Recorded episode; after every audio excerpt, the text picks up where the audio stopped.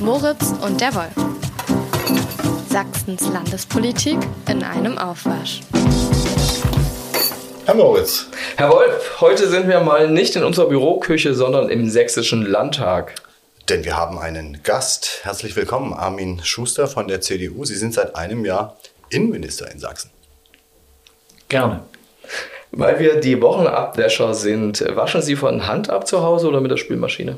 Beides. Da habe ich eine ganz klare Doppelstrategie. da kommt meine schwäbische Seele durch. Das darf nicht zu lang da drin trocknen. Wenn ich aber zu wenig habe, dann. Also mal mache ich von Hand, weil ich merke, ich kriege nicht genug zusammen und mal haue ich auch die Maschine voll.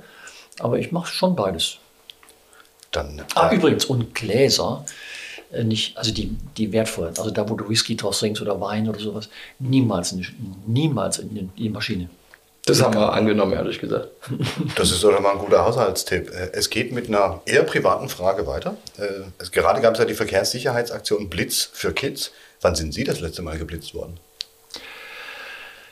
Oh, das ist noch gar nicht lange her. Also, ich schätze so zwei, drei Monate. Ähm, ja, also, ich bin zwar jemand, der schnell fährt, aber nicht rast. Mich erlebt man nie mit Blinken links und Lichthupe und sowas alles. Das nicht. Ich fahre schnell, wenn es geht. Das, aber ähm, mich erwischt man zum Glück nicht mit gigantischen Überschreitungen. Das sind Unaufmerksamkeiten. Dann bin ich mal zehn drüber oder mal zwölf oder so. Das passiert schon. Ähm, Punkte habe ich nur einen wegen Handy am Ohr. Hm. Oh, Vorbild. Stichwort Vorbild. Was war denn Ihre höchste Geschwindigkeitsübertretung, für die Sie auch belangt wurden? Also Äh, das, war, gedacht. das war schon kapital. An dem Tag war ich auch Polesetter, haben die mir bestätigt. Bin nämlich zurückgefahren und habe die versucht zu bezirzen, ob sie das zurücknehmen. ich habe eine sogenannte Motoreneinstellungsfahrt gemacht an meinem sehr alten Auto. Da war gerade der Motor saniert worden und dann habe ich bei offener Tür äh, den Motorenklang hören wollen. Also der Kopf hing raus und dann bin ich mit etwa 35, 40 km/h zu schnell durch. Und da war auch der Führerschein. Aber das ist 20 Jahre her oder sowas. Ist verjährt. Und äh, ich mache seitdem auch nicht mehr Motoren-Einstellungsfahrten mit Kopf aus. Das fanden die auch strange. Ähm, das Bild vor allen Dingen. Sie sind jetzt, äh, Herr Schuster, ein Jahr Innenminister in Sachsen. Anfangs gab es von einigen Parteifreunden ja Kritik und Freundinnen Kritik nach dem Motto, schon wieder ein Westimport. Wie haben Sie diese Kritiker eigentlich überzeugt? Also ich mache das einfach so, wie ich es auch in Bayern gemacht habe. Äh, bin ja auch kein Bayer. Äh, oder in Schleswig-Holstein, bin ich auch nicht. Ich, ich war ja überall in Deutschland, außer in drei Bundesländer. Du musst halt auf die Leute zugehen. Also du, du darfst ihnen einfach gar keine Chance geben. ich sag, ähm, Nähe erzeugt, glaube ich, ähm, andere Eindrücke. Das ist aber kein bewusster Vorgang. Ich fühle mich einfach wohl unter den Leuten und ich, ich fühle mich auch hier im Landtag, ehrlich gesagt, hm, in der Landtagsbank wohl. Ich gehe da gern hin zu denen und ähm, vielleicht hat das geholfen, keine Ahnung, aber es gibt keine klimatischen, also ich spüre nichts mehr. Waren Sie denn überrascht, dass hier noch in Ost-West-Kategorien gedacht wird? Nein, äh, es stört mich zwar, übrigens stört es mich auch im Westen, wenn die über Osten, ein Typ wie ich, der, der in Bayern ständig den Weißwurst-Äquator erklärt bekommen hat. Ein Typ, der in Schleswig-Holstein ständig über diese unmöglichen Bayern äh, äh, etwas erzählt bekommen hat. Ein Typ, der auf der, auf der äh, Rheinseite in Köln erklärt hat, Düsseldorf geht ja gar nicht. Und in Düsseldorf das Gegenteil. Das ist, dann komme ich noch aus Südbaden. Da denkt sowieso jeder, sein eigener Kirchturm ist äh, der Mittelpunkt der Erde. Das ist ein bisschen Mentalität in Deutschland sowieso. Deswegen nehme ich dieses West-Ost-Ost-West noch kleiner als äh, eigentlich über. Weil, wenn die immer, wenn ich provozieren will, dann sage ich immer, wenn ihr über Westen sprecht, was denkt ihr denn über den Süden oder über den Norden? ne? Es ist, ist so, ich würde es gern loswerden. Ähm, verstehe natürlich bei der Geschichte, dass es schwierig ist. Weil wir gerade die Leipziger Buchmesse haben, ähm, von der AfD haben sie zu Amtsantritt vor einem Jahr von Manfred Haferburg, der war der Autor, den Roman Wohnhaft erhalten. Da geht es um den DDR-Alltag. Wissen Sie noch, wo das Buch steckt und ob Sie es gelesen haben? Ich habe es nicht gelesen. Wo es steckt, weiß ich. Äh, ich habe ungefähr so einen halben Meter hoch ein. Das liegt bei mir einfach zu Hause neben dem Bett auf dem Boden, weil ich das auch innenarchitektonisch ganz nett finde. Da liegen alle Bücher übereinander, die ähm, ungelesen sind. Und da ich ein Mensch bin, der kaum an einer Buchhandlung vorbeigeht, ob Sie glauben oder nicht, ich kaufe permanent Bücher, von denen ich schon im Laden weiß, ich schaffe es gar nicht zu lesen, aber ich habe sie, weil ich mir einbilde, die Zeit kommt. Haben Sie denn so auch das Buch von einem gewissen Dirk ähm, Oschmann, der Osten, eine westdeutsche Erfindung, wie die Konstruktion des Ostens unsere Gesellschaft spaltet, gekauft in irgendeiner Buchhandlung oder haben Sie das zufällig noch nicht auf Ihrem Tisch? Das habe ich nicht auf dem Tisch. Sie haben davon gehört aber. Ja, äh, ich habe aber auf dem Tisch weit oben liegen, weil mich das Gespräch sehr an, mm, animiert hat. Ich hatte ein Gespräch mit dem Landtagsabgeordneten Richter Frank Richter. Äh, Frank Richter. Von der SPD. Und der hat ja auch ein Buch geschrieben, äh, mehrere wahrscheinlich, das weiß ich gar nicht, aber eines jedenfalls. Eins kann ich mich erinnern. Hm. Was äh, sehr gut erklärt, ähm, Ost-West und so weiter. Und äh, allein das Gespräch mit ihm eine Stunde war für mich unglaublich wertvoll. Ich, ich, glaube, Frank Richter würde sich in der Analyse von Dirk Oschmann, den ich gerade erwähnt habe, nicht unterscheiden. Äh, in der Bestandsaufnahme ist ja auch an Fakten orientiert und ausgerichtet, dass es sehr, sehr viele Menschen äh, gibt, die in verantwortungsvoller Position sind, die im Osten arbeiten, die, deren Herkunft aus dem Westen ist, während man andersrum das nicht so oft hat. Ich glaube, Johanna Wanka war als Ministerin mal so eine Ausnahme. Sie sind, wenn Sie so wollen, ja auch da ein Teil des Problems, was Leute ausmachen. Nehmen Sie das noch so, so wahr oder können Sie dieser Diskussion nach so vielen Jahren nach der deutschen Einheit nichts mehr abgewinnen? Doch, ich nehme das wahr, beinahe täglich, weil das hier im öffentlichen Leben eine immense Rolle spielt. Also es spielt in den Medien eine Rolle, es spielt in ständigen Umfragen eine Rolle, es spielt politisch eine Rolle. Ich glaube, sogar heute im Landtag ist es auch wieder irgendwie Thema. Ich meine, zu Döpfners Aussagen haben wir eine aktuelle Stunde. Ja, es ist hier einfach präsent. Und ähm, ach, wie gesagt, wenn du so wie ich, ich bin kein Kosmopolit, ich bin nicht durch die Welt viel gereist. Ähm, aber in Deutschland habe ich eben alles mitgemacht. Und dann kommt es dir merkwürdig vor. Auch Nord-Süd-Gequatsche. Äh, äh, wenn, wenn du als Sabreis acht Jahre lang in Bayern lebst und die so imitierst, wie ich es jetzt mache, dann können Sie, was glauben Sie, was dann los ist? Ähm, du kriegst ja von den Bayern ein Leben lang erklärt, wie das Leben funktioniert, weil du das als Subpreis gar nicht wissen kannst. Das macht dich dann schon irgendwann ähm, mürbe. Erkennen Sie denn in Ihrem Ministerium noch, wer in der DDR aufgewachsen ist oder nicht? Oder woran erkennen Sie das? Weil da wird man sich ja, an der Sprache, äh, logischerweise. Und damit meine ich nicht das Dialekt nur ich bin ja, da habe ich ja sehr viel Sympathie dafür. Ich komme ja auch aus einer oh, sehr fachlich pointierten Ecke, ne? also paramilitärische Offizierausbildung beim Bundesgrenzschutz. Da hast du eine bestimmte Sprache. Die wurde durch zwölf Jahre Bundestag relativ stark abgeschliffen, weil ich im Bundestag sehr viel gelernt habe über, über Sprache und auch die Macht der Sprache, auch die Gefahren und Risiken.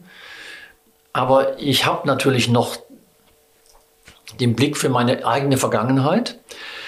Und ähm, so entdecke ich auch bei den Ostdeutschen, die eine klare DDR-Sozialisierung haben an der Sprache, da ist einer. Und das entdecke ich jeden Tag. Ich mache Ihnen ein Beispiel. Wenn ein Mensch vor mir sitzt und von Truppenteilen spricht, dann verstehe ich das als ehemaliger Uniformträger einer paramilitärischen Organisation sofort. Aber Truppenteile, hätten im Westen nur Bundeswehrangehörige oder Bundesgrenzschützer gesagt. Vielleicht, nee, Polizisten schon gar nicht mehr. Hier. Sagt sie doch. Ja. Und, und, daran kann, und so könnte ich ein paar Beispiele haben, das identifiziere ich das sofort. Ich hätte gedacht, die Ostdeutschen entschuldigen sich öfter. Die entschuldigen immer äh, sich. Vielleicht kommt das noch vor bei Ihnen im Ministerium. Ja, da habe ich den Verdacht, dass sie das machen, äh, ähm, Also sie, die, das war, ich war ja nur hier Minister, ich weiß ja nicht woanders. Das weiß ich ja nicht, wie es woanders ist. Ähm, aber ich glaube, ich habe Horst Seehofer natürlich sehr eng erlebt, Thomas de Maizière und so weiter. Denen wurde auch enorm viel Respekt gegenüber, also Amtsrespekt auch. Ich glaube, wenn die sich bei mir entschuldigen, ist das Amtsrespekt. Das ist so, wenn sie einer traut, mal eine steile Meinung zu sagen, oh, Entschuldigung, ähm, das hat aber, glaube ich, was mit dem Respekt vor dem Amt zu tun, nicht mit mir und Ostdeutsch finde ich das schon gar nicht, ähm, aus der Kalten. Ist auch so eine Formulierung. Dann war sie sofort. Ossi, Ossi. Ja. Kannten Sie nicht vorher? Also äh, doch, doch kannte ich, äh, das kenne ich schon aus, ich war ja schon Mitte der 90er hier. Okay. Also in Sachsen. Ähm, von da. Äh, Als Bundesgrenzschützer damals. Ja. Richtig. Ja. Apropos Innenministerium und Innenminister sein.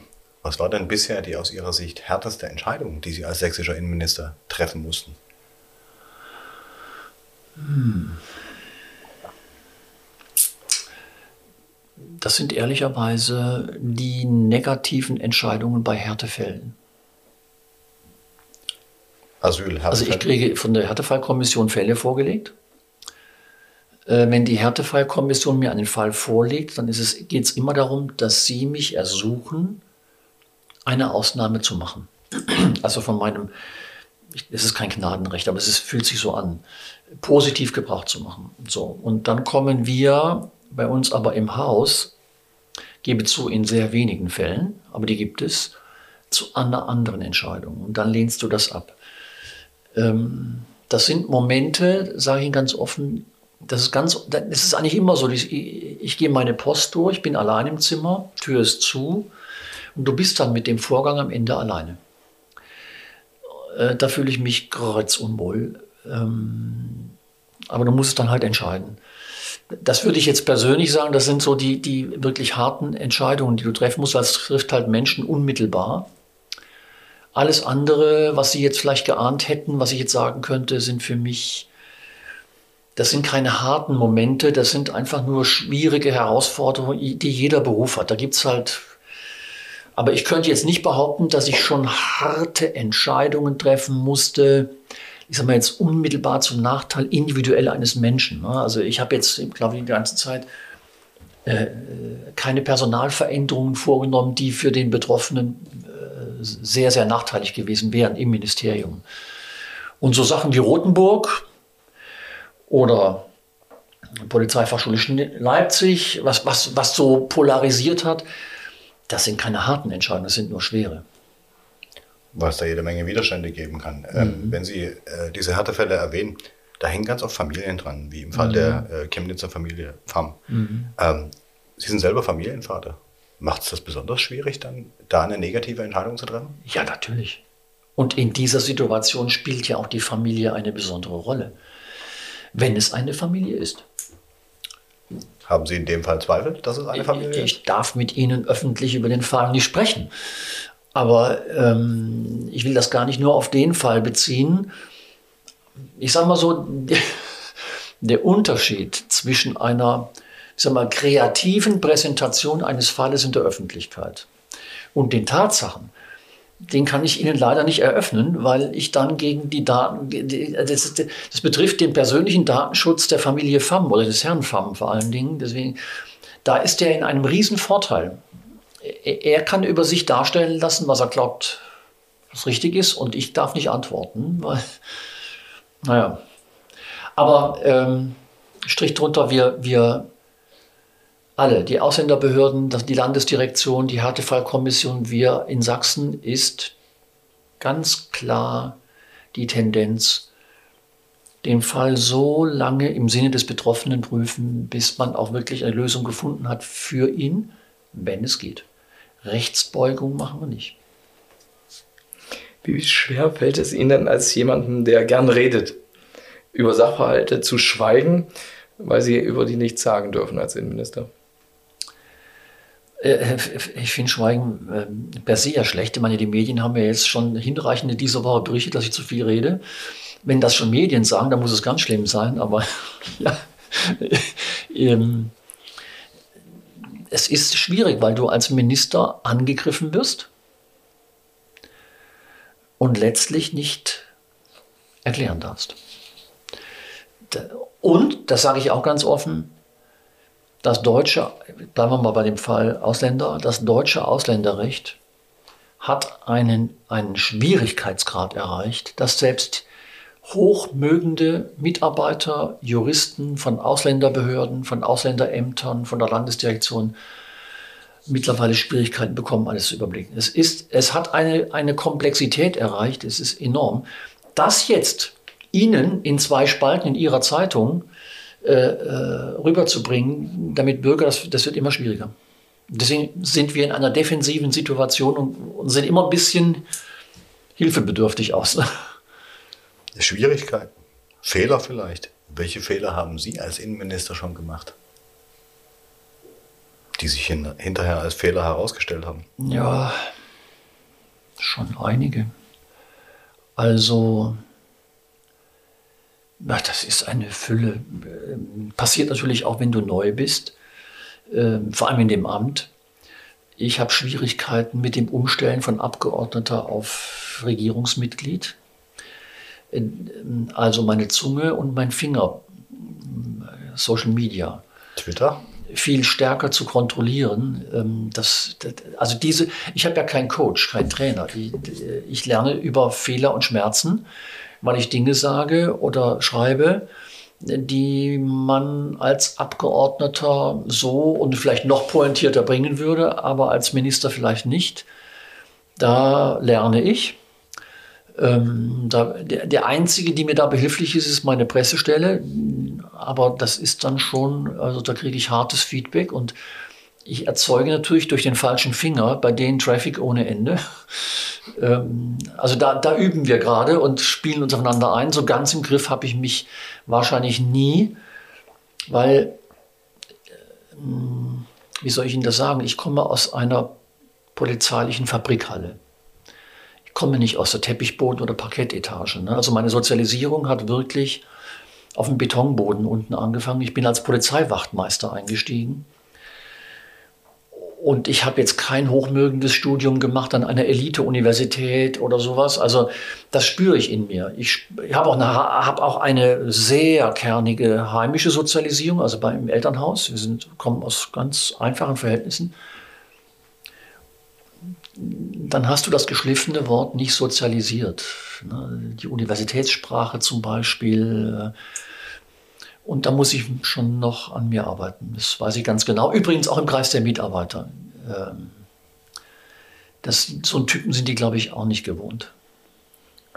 Bei einer Parteiveranstaltung, ich glaube, es war eine Parteiveranstaltung, sollen Sie im April gesagt haben, an dem Tag, an dem die CDU auch nur erwägt, etwas mit der AfD zu machen, trete ich aus ich koaliere nicht mit Verbrechern, ist so in der Frankfurter Allgemeinen Zeitung ähm, diese Woche erschienen. Für wie groß halten Sie denn die, die Gefahr von Schwarz-Blau in Sachsen? Ich erkenne keine, äh, gar keine Ambition dazu, ähm, außer von der blauen Seite. So, Weidel wiederholt das ja mittlerweile irgendwie im vierwöchigen Rhythmus. Also diese, diese Avancen äh, kommen ja ständig von der blauen Seite. Ähm, hm, ich glaube, dass unsere Mitbewerber in der Mitte hm, ein fahrlässiges Spiel treiben, weil von dort gerne diese Wolte inszeniert wird, dass sie kommen könnte. Und ähm, dieses, ich sag mal, die CDU, ähm, wenn die CDU von seriösen Mitbewerbern wie Sozialdemokraten, Freien Demokraten oder Bündnis 90 Die Grünen bei jeder Gelegenheit, wo ihnen die fachlichen Argumente ausgehen, dann irgendwie in diese Ecke geschoben wird,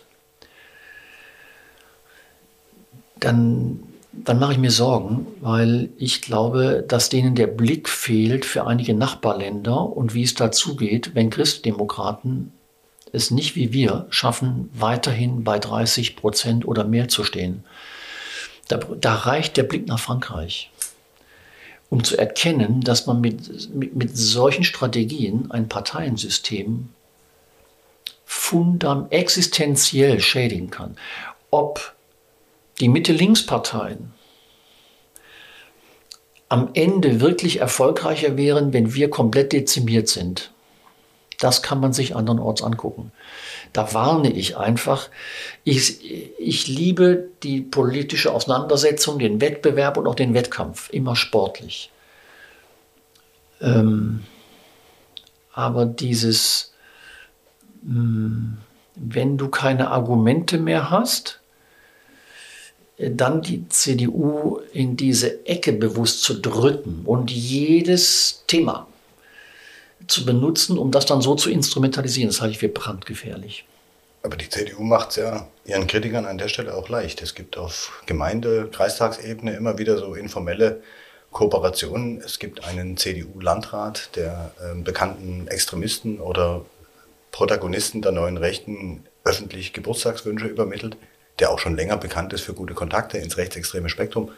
Also ist es nicht auch so, dass da was dran ist, dass eben die CDU dann nicht eine einzige Brandmauer nach rechts hat, sondern dass da auch immer wieder Leute ausscheren aus ihrer Partei? Und vielleicht gar nicht so wenige? Also erstens würde ich jetzt, äh, wir reden über die CDU Deutschland, wir reden über die CDU Sachsen. Also das sind schon ganz schön große Gebilde da mache ich jetzt nicht mit. Wenn Sie mir aus irgendeinem Ortschaftsrat oder wo auch immer jetzt einen Fall schildern, wo ich auch weiß, dass es danach bei dem einen oder anderen oder der einen oder anderen natürlich auch äh, Gedanken gab, ne, die, da, da, lernt man auch. Dann, ähm, Sie müssen es mal so rumsehen. Durch diese, Hoch, die, diese Debatte am Hochreck, die, die gerade jetzt begonnen haben mit mir, gerät plötzlich jedes ehrenamtliche Ortschaftsratsmitglied der CDU in einen Scanner. Gnade dir Gott, wir erwischen dich dabei, wenn du irgendwann mal die Hand hebst zum Falschen. Das ist, das ist, daran spüren Sie schon, was ich vorher gesagt habe, was da mit der CDU gemacht wird. Geradezu seismografisch sucht man in der Republik da irgendeinen Gemeinderat oder Ortschaftsrat oder weiß der Kuckuck was, ähm, das geht mir ein bisschen zu weit. Ähm, es verrät eigentlich, was da in Wirklichkeit dahinter steckt. Ähm, und deswegen glaube ich, ich rede auch nicht gern von dieser Brandmauer, das finde ich auch. mir wäre sehr daran gelegen, weil der oft zitiert wird, wenn man Franz Josef Strauß richtig verstehen würde. Dieser Satz, der gilt ja für uns, rechts von uns keine demokratische Alternative. Ähm, wenn Sie sich vorstellen, wie der Franz Josef Strauß heute, das könnten Sie nicht Brandmauern nennen, das wäre was anderes. Und, und, und diese, diese Konturiertheit, ich glaube, die haben wir äh, ganz sicher. Wie gesagt, die wer, da, wer dafür sorgen muss, dass in einem deutschen Parteienspektrum rechts von uns keine Demokraten mehr sind, der muss auch verstehen, dass eine Mittepartei mit konservativen Wurzeln auch konservative Positionen vertreten muss. Da gehört jetzt, äh, da appelliere ich wirklich mal an meine Kollegen aus den anderen Parteien links von uns, das muss man sich sehr genau mal durch den Kopf gehen lassen. Wie wäre denn der Job, wenn wir ihn machen müssten? Wir bilden das demokratische Spektrum und unser Job ist, rechts abzusichern, so wie die SPD das links tun muss. Jetzt haben Sie aber sehr elegant die Aktionen, Geburtstagswünsche und jahrelangen Kontakte des CDU-Landrats von Bautzen, Udo Witschers, umschifft, oder? Naja, ich spreche ja mit Ihnen öffentlich nicht ähm, über Vorgänge, für die ein Innenminister zuständig ist. Also wir haben eine Landesdirektion und die, die, guckt sich sowas an, aber das diskutiere ich ja jetzt nicht öffentlich mit Ihnen. ähm. Aber was Sie öffentlich diskutieren können mit uns in unserem Podcast ist ja, weil Sie gerade dieses große äh, Feld äh, der, der Politik und der Parteien aufgemacht haben und nach Frankreich geblickt haben, diese Aussicht auf eine Partei, Sie sind ja ein langer und alter Hase in der Politik, auch durch Ihre Zeit im Bundestag, einer Spaltung der Linken, einer Wagenknecht-Partei, einer sogenannten Querfront. Würde das, glauben Sie, oder gehen Sie als jemand, der sich ein bisschen auskennt in der europäischen Politik wahrscheinlich auch, gehen Sie denn davon aus, dass so eine Partei äh, das deutsche Parteiensystem äh, umkrempeln, umflügen könnte? Ich glaube zumindest, dass das, was ich gerade eben beschrieben habe, diese äh, ähm, diese Virulenz in dem deutschen Parteiensystem wird dadurch noch größer. Ähm, zumal ich glaube, dass Wagenknecht dafür sorgen würde, dass das Hufeisen äh, tatsächlich sich schließt und dann hat man Prozesse, die man noch gar nicht vorahnen kann. Wo bleibt dann die AfD? Wie, ähm, also, wie gesagt, als in meiner Heimat, meiner ursprünglichen Nachbar von Frankreich, ähm, beobachte ich das mit, wirklich mit Sorge, weil man sich einfach vorstellen muss, der, der ähm, Präsident Macron hat ja mit seiner Bewegung En Marche letztlich in der Mitte einiges praktisch niederplaniert. Da gäbe es die CDU so gar nicht mehr nennenswert. Ähm, das Ganze war eine politische Bewegung, nicht mal eine Partei. Ich frage mich, was da passiert, wenn Macron mal kippt oder ausscheidet. Tatsächlich nennenswert ist Replanchon ganz links, Le Pen ganz rechts. Das Bild möchte ich in Deutschland äh, lieber nicht. Und ähm, äh, ich glaube, da ist einiges in Bewegung bei uns, wenn wir nicht, wenn wir nicht Acht geben. Kurzer Themensprung. Sie sind ja auch Sportminister ähm, in Sachsen. Ähm, und Sie sind Fußballfan. Äh, welches ist denn Ihr sächsischer Fußballverein? Der sächsische Fußballverein. Soll ich sie alle mal nennen? Chemnitzer FC. Ja, ich meine, ich kein Amateurverein. FSV Zwickau, Erzgebirge Aue, RB Leipzig und Dynamo Dresden. Das fällt mir jetzt echt super schwer. Nur eine Antwort.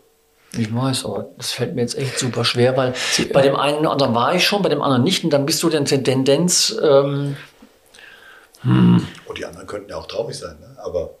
Ich weiß gar nicht, ob man das als Sportminister sagen sollte, ehrlich gesagt. Das habe ich mir schon immer getraut. Ähm, Außerhalb Sachsens äh, stehen Sie, glaube ich, auf SC Freiburg. Naja, ich komme von dort. Ähm, mhm. äh, Christian Streich kommt aus dem Nachbardorf. Ähm, also und, und äh, erstmal die, die es beim SC nicht geschafft haben, die sind bei mir zu Hause, bei meinem Heimatverein. Ähm, also Der heißt wie? SV Weil. Okay.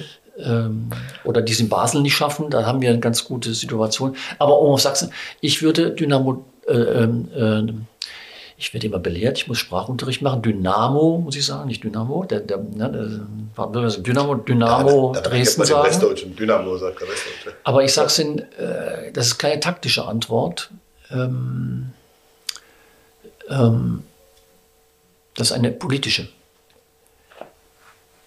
Das Dynamo mit dieser Historie, mit diesem Mitgliederpotenzial, mit der emotionalen Bindung, die dieser Verein in diesem Bundesland erzeugt und darüber hinaus, nicht erste Liga vorne Top 5 spielt, das ist auch politisch, gesellschaftspolitisch aus meiner Sicht ein Riesenproblem.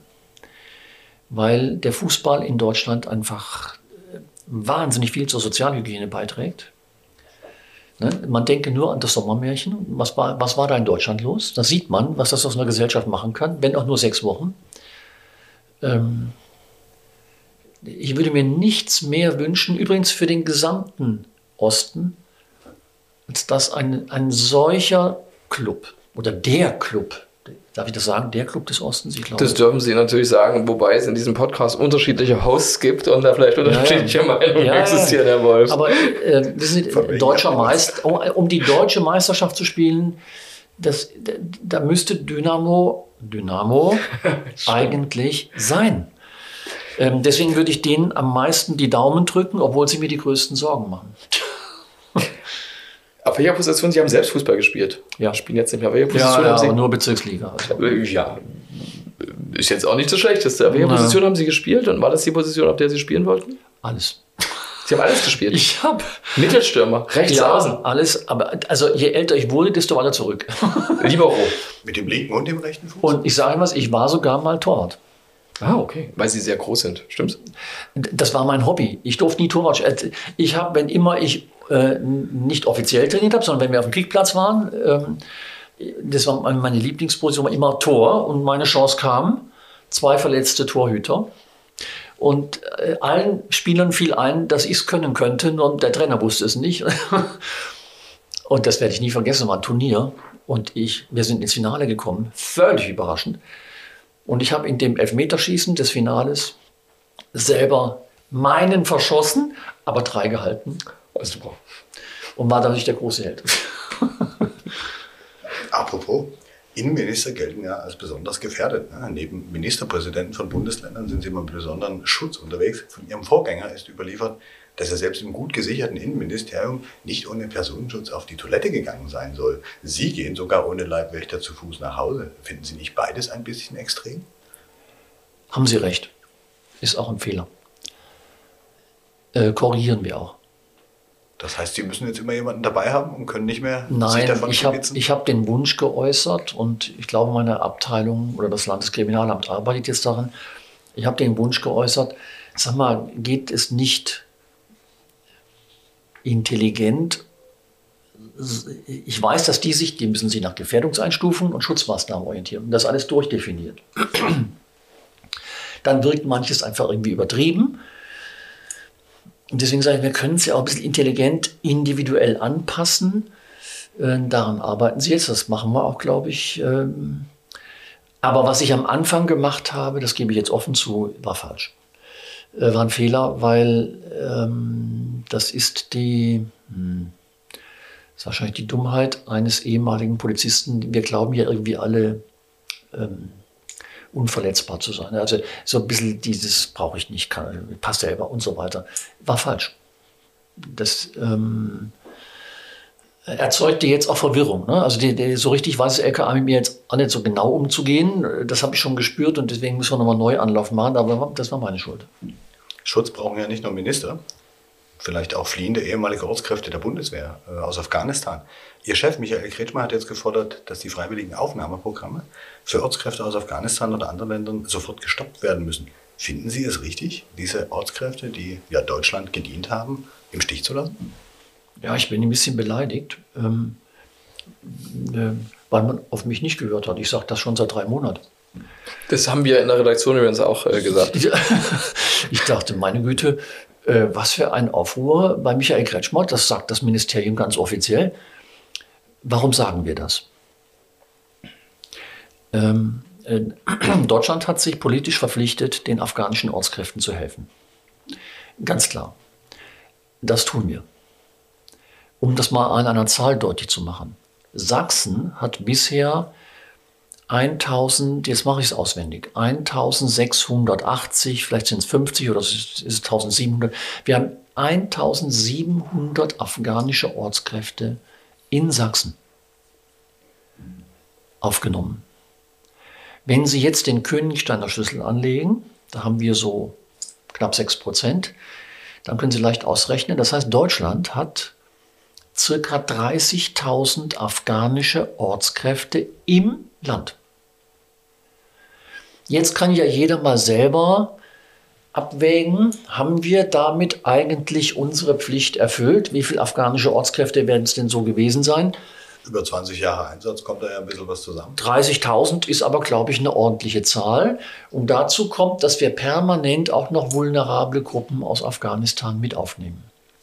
Was Michael Kretschmann meint, und das haben wir sogar offiziell schon vor zwei Monaten dem Bundesinnenministerium mitgeteilt, wir sind nicht einverstanden, dass das Programm, was Frau Baerbock äh, in Afghanistan angeboten hat, umgesetzt wird, nämlich unabhängig von Ortskräften ein zusätzliches freiwilliges Aufnahmeprogramm für Afghanistan, 1000 Menschen pro Monat bis zur Ende der Legislatur im Bund.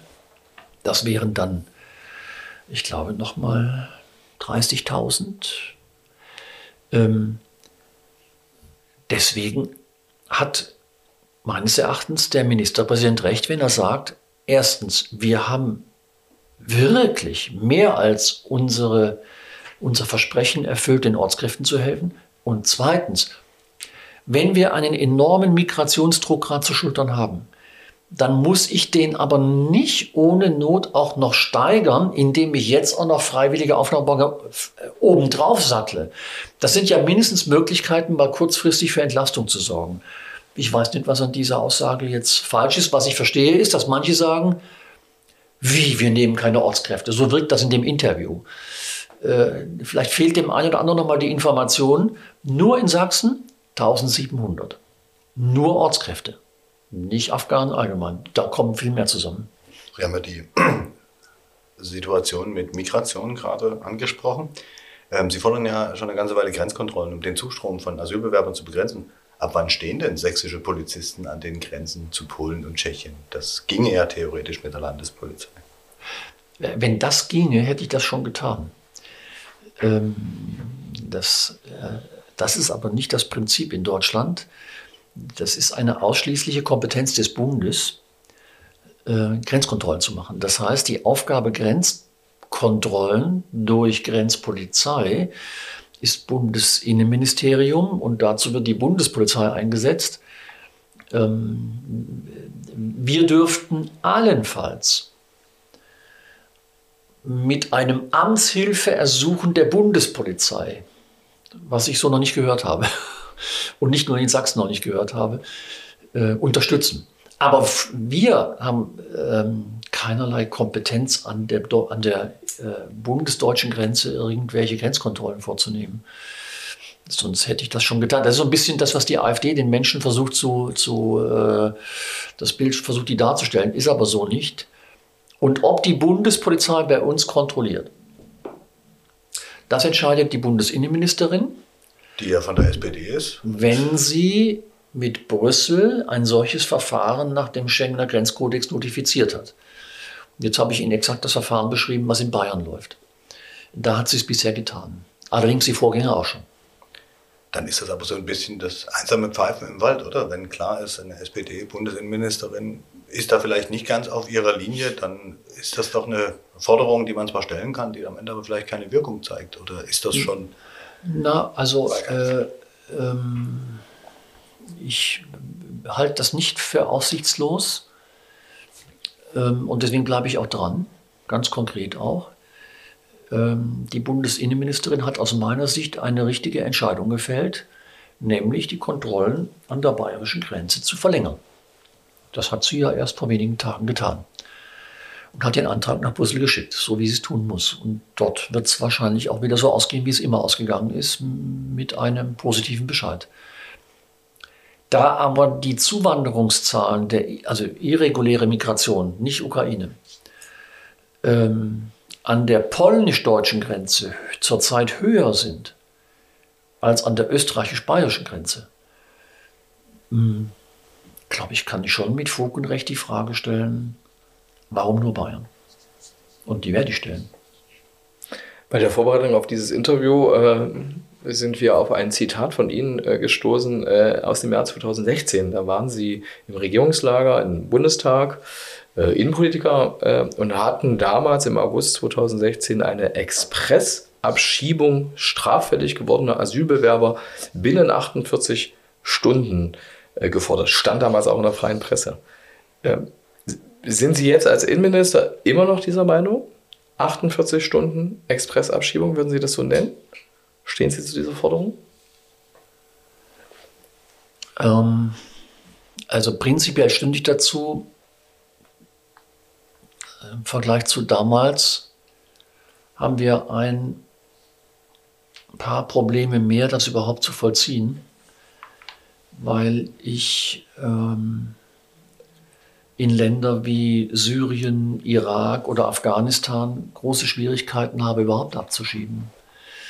Mir fehlen ja die Ansprech also dem Bund fehlen ja die Ansprechpartner, solche Abkommen. Aber jetzt mache ich Ihnen ein Beispiel, wo es ginge. Und das ist die unter den, unter den Ausreisepflichtigen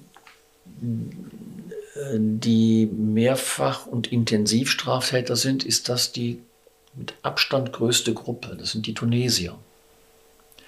Mit Für die, die Sachsen hauptsächlich zuständig ist? Gut, aber sie fallen in ganz Deutschland auf. Ähm,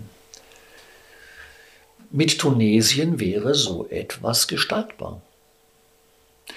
Und diese Expressabschiebung, jetzt, da, da, kommt jetzt ein bisschen mein Schweizer Einfluss. Ich komme ja von der Schweizer Grenze. Ich versuche meine Sprache hier, ähm, manchmal dringt es aber durch. Damals musste ich da keine Rücksicht drauf nehmen. Das ist so ein typischer Begriff, wie ein Schweizer auch sagen, der Expressabschiebung. Und, und, und die Schweizer machen auch Expressabschiebungen. Und, und ähm, für mich war die Schweiz lange äh, natürlich ein, ein, ein Vorbild, weil sie, die Schweiz ist ein, ein, ein Land mit einem sehr hohen Ausländeranteil. Also wer sich jetzt in Sachsen aufregt über einen hohen Ausländeranteil, ich kriege ja oft erzählt, wie toll die Schweiz ist. Ähm, die, deren Ausländeranteil ist viermal so hoch wie der in Sachsen. Ähm, und trotzdem hat dieses Land eine sehr konsequente Asyl- und Ausländerpolitik. Und da kannst du sowas lernen, auch wie, schnell, wie, wie, wie schnell Prozesse gehen können, hat das BAM vieles von, jetzt kann es auch. Ähm, bei den Abschiebungen haben wir so ein Verfahren noch nicht und ich würde Länder kennen, wo das geht. Da hoffe ich auf Herrn Stamp. Äh, der hat hoffentlich die richtige, also ich meine die richtige Einstellung. Jetzt kommt es darauf an, dass wir was hinkriegen. Das ist der Asylkoordinator des Bundes, der Ja, der neue. Ja, genau. Ja. FDP-Mann, glaube ich. Ja? Genau. Äh, immerhin ein ehemaliger Vizeministerpräsident aus NRW. Und das ist schon eine Flughöhe. Viele haben sich ja gefragt, wieso ausgerechnet Armin Schuster Innenminister in Sachsen wird. Deswegen würden wir von Ihnen gern wissen, weil Sie ja von Ministerpräsident Michael Kretschmer angesprochen worden sind, wo haben Sie den eigentlich kennengelernt und was war das für eine Begegnung? Ja, den der, ich habe ihn kennengelernt, nicht er mich, weil er Fraktionsvize war. Einer von 15 oder so bei der Union. Nein, nein, ich kam 2009 in den Bundestag und ich glaube, da war er schon jedenfalls irgendwie wichtig. Ja, die, ja, ja. Das, aber ich weiß nicht mehr, ob er da schon Fraktionsvize war oder ob er nur Sprecher war. Jedenfalls, ich meine, er saß schon von Anfang an einen halben Meter höher. Ne? Also in der Bundestagsfraktion äh, sitzen die im Vorstand vorne einen halben Meter höher. Ähm, und, und ich war halt dann der Neue. Der, der hat auf mich, der, der, der, hat mich garantiert nicht wahrgenommen. Wahrgenommen hat mich dann die ganze Bundestagsfraktion, weil ich halt 2,15 quer war. Ne? Also quer war ich da vor vielen, stand halt quer im Stall, äh, als es um die ganze Themen Migration, Flüchtlinge ging. Und ähm, dann hat mich dann jeder wahrgenommen, er auch. Ähm, hat er Sie deswegen nach Sachsen geholt? Nein. Der hat, ich glaube, das ist was anderes. Äh, der hat mich nur damals dann realisiert. Ich habe dann sehr schnell ähm, einen Ruf oder Unruf gehabt in der Fraktion. Und dann sprechen dich natürlich Menschen an. Und äh, wenn du einen Ruf hast oder wenn du irgendwie bekannt bist, dann kannst du immer auf so einen Typen zugehen. Ne? Auf so einen, den alle wollen. Und da ich einen sehr kultur- und bildungsbeflissenen Wahlkreis hatte und er eben, das war ja sein Spezialgebiet, habe ich ihn mal gefragt, ob er mal zu mir in den Wahlkreis käme. Und so jemanden zu kriegen, ist nicht so einfach. Ne? Ähm, und er kam sofort und hat einen ganzen Tag bei mir gemacht und den habe ich auch dementsprechend schön gestaltet. Also da waren ein paar echte Highlights dabei an Terminen. Ähm, äh, das hat ihm, glaube ich, ziemlich gut gefallen. Ähm, und von da an gab es immer wieder mal Telefonate, vor allen Dingen äh, Michael Kretschmer ist ja jemand, der ähm, der ist es so, äh, der hat ja nicht diese Brockhaus-Sozialisierung wie so ein Alter wie ich. Das ist ja nur ein junger Mensch, der kennt keine Dienstwege. Ähm, der ruft an, wo er gerade meint, jetzt da kriege ich was. Ne? Und wenn der, das weiß ich noch, in den letzten zwei Jahren irgendeine Frage hatte zum Bevölkerungsschutz, hatte ich einen Anruf. Kannst du mal erklären. Ne? Da wir im BBK sowieso Sachsen gerade stark gefördert hatten in, ähm, in, in etlichen Themen, ähm, gab es da immer wieder Kontakt. Ich glaube, das war es eigentlich. Apropos Wahlkreis. Sie reden gern darüber, dass Sie dreimal hintereinander Ihren äh, Bundestagswahlkreis direkt gewonnen haben. Sie machen sehr gern Wahlkampf, ist überliefert. Welches wird denn Ihr Wahlkreis bei der sächsischen Landtagswahl 2024? Also bis jetzt heißt er Sachsen. Und so fühlt sich so an. Äh, ich ähm, rase durchs Land Ähm, Im Moment kann ich nur sagen, der Wahlkreis heißt Sachsen. Geht schon darum, ob Sie nochmal antreten. Ob Sie antreten.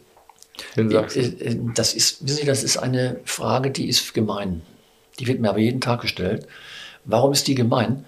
Weil, ähm, weil es schon, haben Sie ja selber gesagt, für den einen oder anderen nicht so einfach verdaulich war, dass da jetzt so ein Wessi auf dem Ministeramt sitzt. Wenn ich jetzt permanent offensiv daherkäme, so jetzt mal ein Wahlkreis her, ähm, das ist das Gegenteil von dem, was so einer wie ich tun darf. Punkt eins. Punkt zwei: Ein Wahlkreis muss authentisch sein zu jemandem. Schon geografisch auch. Also nicht jetzt der von Herrn Kretschmer in Görlitz oder einer im Vogtland. Nein, Sie müssen sich einfach Lanzer. vorstellen, äh, in, um einen Wahlkreis zu gewinnen, musst du auch persönlich verankert sein, wirklich verankert sein. Also du musst da leben. Am besten auch deine Familie.